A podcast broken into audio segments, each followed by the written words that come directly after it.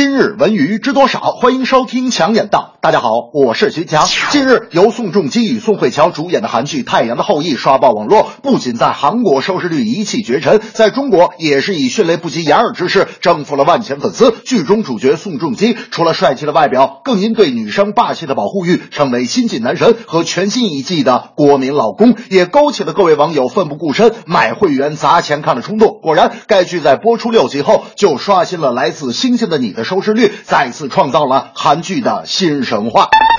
主角和故事深得少女心，剧情推进节奏快，是该剧广受好评的主要原因。重要的是，这次韩国 KBS 电视台为了迎合中国市场，与中国视频网站爱奇艺深度合作，同步播出，更是让无数中国韩剧迷们大呼过瘾。一部作品在中韩两国一样的火热，也让韩剧摘掉了墙内开花墙外香的帽子。我觉得《太阳的后裔》打破了以往言情韩剧的概念，更体现出了军人的国家情怀、兄弟情谊和人性的。伟大，大明那天就跟我说：“强强，我有个导演朋友拍了个电视剧，让咱们去客串一个小角色，就演一天的戏。”我说：“好啊。”哎，这电视剧叫什么名字？大明说：“哦，这个电视剧的名字叫《月亮的后裔》。”我说：“我说你。”我就听说过《太阳的后裔》，这月亮的后裔是啥呀？他们说，据说这是一个古装戏啊，讲的还是咱们中国的事儿啊，古代宋朝的故事，讲述了一个清官为百姓做主，最出彩的是炸的陈世美。我说啊，月亮的后裔，感情就是包青天呐。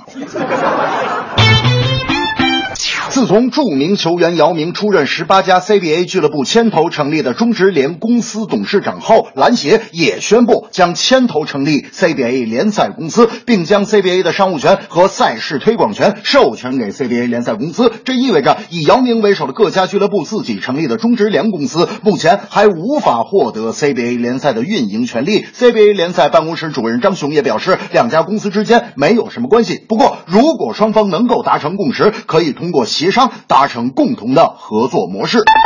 说白了，作为球迷，更希望中职联公司能成为 CBA 职业化、市场化的推动器。可是，姚明和 CBA 其他球队老板组成的中职联公司，如果最后没能和篮协谈拢利益分配，若出现球队的退出，甚至是联赛的停摆，是我最担心的事情。我觉得，管办分离也好，加快改革也罢，篮协、球队和球员都是重要的组成部分，尽快形成多方共识，在纸面上达成一致，并给出一个具体的工作时间表，才是篮球联赛。积极发展的重要原则。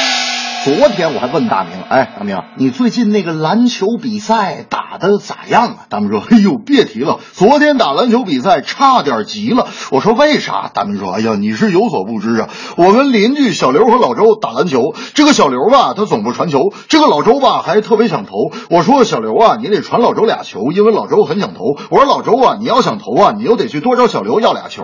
结果小刘就说，哎呀，我本来就看不上老周啊，咣就给老周一篮球。老周说，我也没着急小刘。为啥给我一篮球啊？咣就给小刘一头，你明白了吧？这正是太阳后裔粉丝多，中韩两国都火热，姚明篮协促改革，双方更要来协作。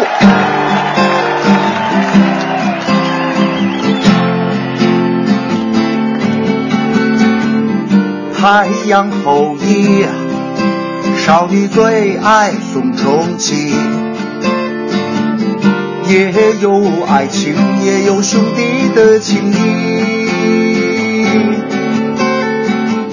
协商合作，为把篮球来改革，